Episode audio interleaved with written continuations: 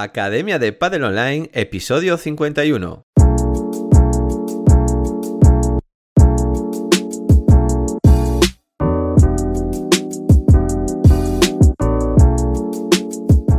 Hola a todos y todas, soy Jaime Barral y os doy la bienvenida una semana más a la Academia de Padel Online, el programa de podcast para entrenadores y gestores de padel. Hoy episodio semanal número 51 de 2022, programa en el que vamos a hablar de la flexión de rodillas. Vamos a ver la flexión de las rodillas en el remate porque nos lo preguntan mucho los entrenadores y, los entrenadores me lo preguntan porque bueno, sus alumnos quieren saber cuánto deben flexionar rodillas, si deben, si deben flexionarlas mucho. Bueno, veremos cuánto es lo habitual en un remate en potencia. Pero también vamos a desmitificar para qué vale esa flexión de rodillas. Solemos decir que es para impulsarnos a por la pelota. Bueno, podría ser que es para pegarle más arriba, podría ser para darle más efecto, pero realmente en qué nos ayuda esa flexión de rodillas. Lo vamos a ver hoy y ya veréis cómo, bueno, yo creo que os puede cambiar un poquito la manera de verlo. Pero antes de nada recordad que en la plataforma de la Academia de Online, de, a la Academia de tenemos el curso de monitor, tenemos el de gestor, el de marketing, el análisis de vídeo del remate en potencia, el curso de Kinovea, tenemos las sesiones 365 y además tenemos más complementos como la pizarra digital, planificaciones, juegos, ebook y todos los recursos que necesitáis para ser profesionales actualizados de pádel. Bueno, pues ¿qué hemos hecho esta semana? ¿A qué le hemos metido caña?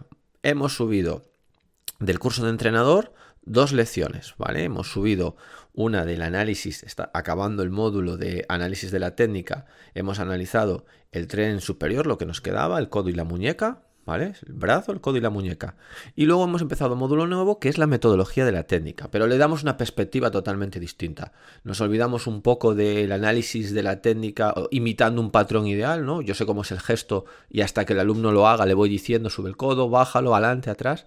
Y lo vamos a hacer como más externamente, de otra manera. Y sobre todo esto os va a ayudar a cambiarle la técnica a gente que ya tiene nivel, que a lo mejor lleva muchos años haciéndolo de la misma manera o es difícil cambiárselo en su cabeza. Entonces lo que vamos a hacer es uh, cambiar algo externos y ya veremos cómo cambia su patrón de golpe, su técnica, su manera de golpear.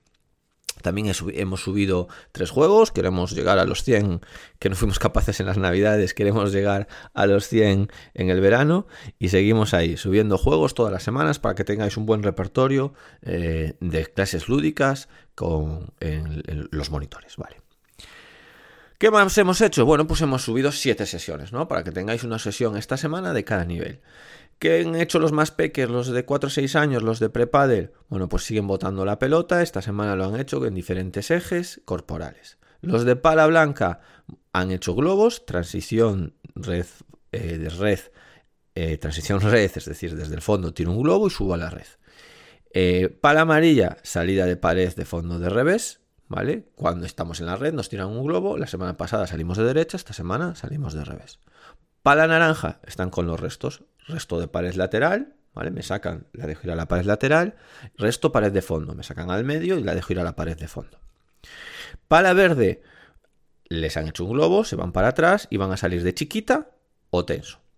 Pala azul, están en el fondo, les hacen un remate de potencia, se vienen a la red y van a aprender a hacer chiquita, tirarle tenso a los jugadores o tirarle un globo. Como los rivales permanecen en la red, en este caso, pues han rematado fuerte y ¿qué hacemos en ese momento? Pues vamos a ver tres alternativas. Y los para marrón, una clase un poco de fantasía motora, ¿vale?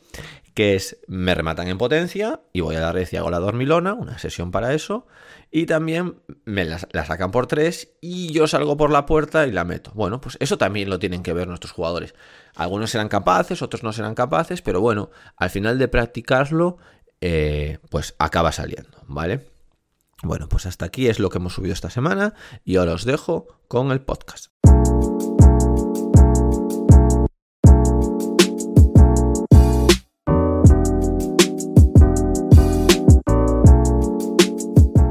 Esta semana vamos a hablar de un tema muy interesante que me preguntan mucho los alumnos y los profesores, que es la flexión de rodillas en el remate. ¿Debo flexionar las rodillas? ¿No debo flexionarlas? ¿Cuánto flexionarlas? Bueno, no es un tema simple, ¿eh? porque ya esto ya sería biomecánica pues más profunda. A ver, en principio, la flexión, extensión de rodillas nos sirve para saltar. Yo cuando quiero hacer un salto, un impulso hacia arriba, hago una flexión, extensión de rodillas. ¿Puedo hacer un salto hacia adelante? Sí, claro, puedo hacer un salto hacia adelante. Al final esto son vectores de fuerza. Ya visteis que en los vectores de fuerza yo si aplico la fuerza que hago en una flexoextensión de rodillas, me inclino hacia adelante y la hago, pues mi vector de fuerza saldrá hacia adelante, hacia arriba y hacia adelante. Bueno, cuando hago un salto a ver si llego lo más adelante posible. Pero claro, nosotros cuando hacemos un remate no jugamos a saltar lo más adelante posible. Intentamos darle arriba a la pelota. Por lo tanto, estamos haciendo fuerza de abajo hacia arriba, fundamentalmente. ¿Algo hacia adelante? Sí. Pero ese hacia adelante es un vector de fuerza prácticamente insignificante para darle potencia a la pelota. Estoy generando un vector de fuerza, pensadlo, poned la pala en el impacto y haced ese salto que hacéis. Bueno, saltáis hacia arriba, pero ese poquito que le dais hacia adelante no va a mover la pelota. Por lo tanto, cuando los entrenadores me preguntan, ¿le doy potencia al remate ¿Con, ¿Con la flexión de rodillas? ¿Con el salto? No, no le das potencia al remate con el salto. Pero la flexión de rodillas vale para más cosas, ¿eh? que ya lo, ya lo veremos a ver.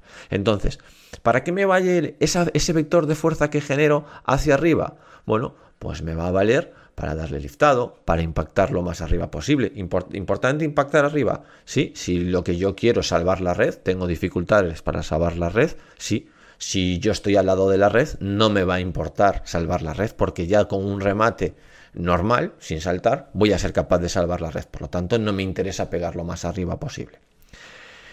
Eh, pero ¿qué no me produce la flexión de rodillas? Pues me produce más cosas.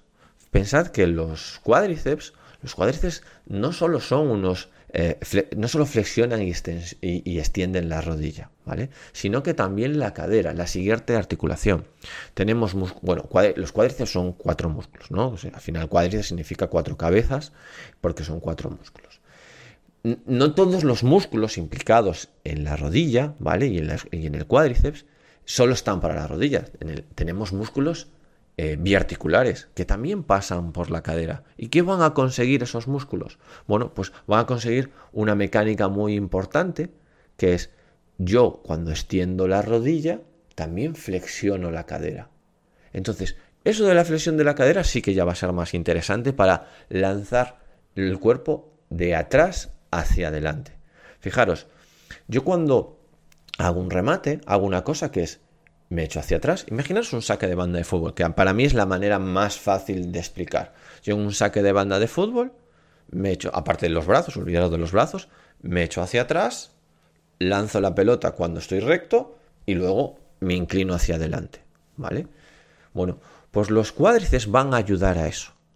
¿Vale? Aparte de todos los flexores de la cadera, ¿vale? Nos vamos hacia atrás, los flexores de la cadera están en excéntrico ahí porque nos estamos yendo hacia atrás y luego vamos hacia adelante. Vale, pues los cuádriceps también van a ayudar en ese movimiento de ir hacia adelante, van a ayudar en la parte excéntrica de que me echo hacia atrás. Si vosotros veis a un jugador de pádel cuando flexiona las rodillas, no vais a ver como cuando me pongo de cuclillas, que flexiono las rodillas y la cadera también la flexiono, o sea, el tronco también se me va hacia adelante. No, no, el tronco va hacia atrás. Al final, cuando hacemos el análisis eh, biomecánico, lo que tenemos que ver, que más o menos es unos 120 grados, las rodillas flexionadas, no es ni mucho ni poco, es una flexión, pero no muy profunda ni no muy ligera, una flexión de rodillas. Si sigues esa línea de las rodillas, sigue subiendo por el fémur, el tronco no sale después en línea recta hacia arriba, sino que sigue el fémur, está hacia atrás, el jugador se inclina hacia atrás, se extiende hacia atrás. Entonces, va a ayudar el cuádriceps también a que yo pueda, sea capaz de salir hacia adelante. Si veis a un lanzador, un sacador de fútbol de banda, veréis que se echa hacia atrás y al final hace una línea recta. Todos sus cuádriceps, todo su abdominal, toda su barriga, es una línea recta hacia atrás y luego va hacia adelante. Bueno, pues esa flexión de rodillas me va a ayudar en ese movimiento, me va a ayudar mucho en ese movimiento, es fundamental. Entonces, las rodillas me ayudan a pegarle más fuerte, no por el salto, no por el impulso, Sino que fundamentalmente me van a ayudar a, generar un vector de fuerza hacia adelante por, ese, eh, por esa ayuda en la extensión eh, de rodillas y fundamentalmente la flexión de las caderas, ¿vale? Une una cosa con la otra. Entonces, repaso. ¿Qué tenemos que hacer como entrenadores? ¿Le tenemos que decir a nuestros alumnos que flexionen las rodillas? Sí, más o menos 120 grados, ¿vale? Una flexión no muy profunda, porque fijaros, una flexión muy profunda lo que nos haría es que no, no, seamos capaces de echarnos, de echar el cuerpo, tendríamos que tener la cadera flexionada si nos flexionamos mucho. Y eso pasa mucho. Es decir, se flexionan muchísimo porque quieren saltar muy alto y al final lo que hacen es que su tronco va hacia adelante. Y nosotros queremos echarnos hacia atrás. ¿Sabéis esto de pasar el típico, bueno, no sé cómo se llama, eh, eh, que te pone una, una, cinta o un palo y tú pasas bailando y te vas echando hacia atrás? Vale, pues eso es lo que buscamos, ir echando, echarnos hacia atrás. Bueno, pues si flexionamos mucho las rodillas, nos vamos a venir hacia adelante. Y una, flexión muy, muy pequeña lo que, va a lo que va a conseguir es que no podamos echarnos tanto para atrás como nos gustaría. Al final, para yo inclinarme bien hacia atrás, dejarme caer hacia atrás, para poder hacer un remate potente, necesito flexionar las rodillas. Entonces, una flexión no muy profunda ni, ni, ni muy poca, impulsarnos hacia arriba, sobre todo si queremos liftar. Recordad que pies juntos nos va, a ayudar a generar un vector de fuerza más hacia arriba, pies separados nos va a ayudar a generar un vector de fuerza un poco más hacia adelante. ¿Por qué pies separados nos va a ayudar a hacer un vector de fuerza más hacia adelante? Porque tengo el pie de atrás que me va a ayudar a extenderme, a hacer fuerza de atrás hacia adelante. Si yo quisiese hacer con las piernas fuerza de atrás hacia adelante, ¿dónde las tendría que poner? Si solo las piernas hiciesen fuerza de atrás hacia adelante. Las tendría que poner en el cristal del fondo. Pongo las piernas en el cristal de fondo, las extiendo y salgo disparado hacia adelante. No puedo. Si las abro, sí que tengo un poquito más de hacer fuerza de atrás hacia adelante. Es, ahí sí que me va a ayudar un poco, pero muy poca, ¿eh? Probad, poned la pala en el impacto y ya veréis que no es para tanto. Bueno, pues un podcast breve, pero creo que la respuesta a la pregunta que siempre me hacen de si debemos flexionar o no debemos flexionar las rodillas queda respondida. Espero que os haya gustado y nos vemos en el próximo podcast. Adiós.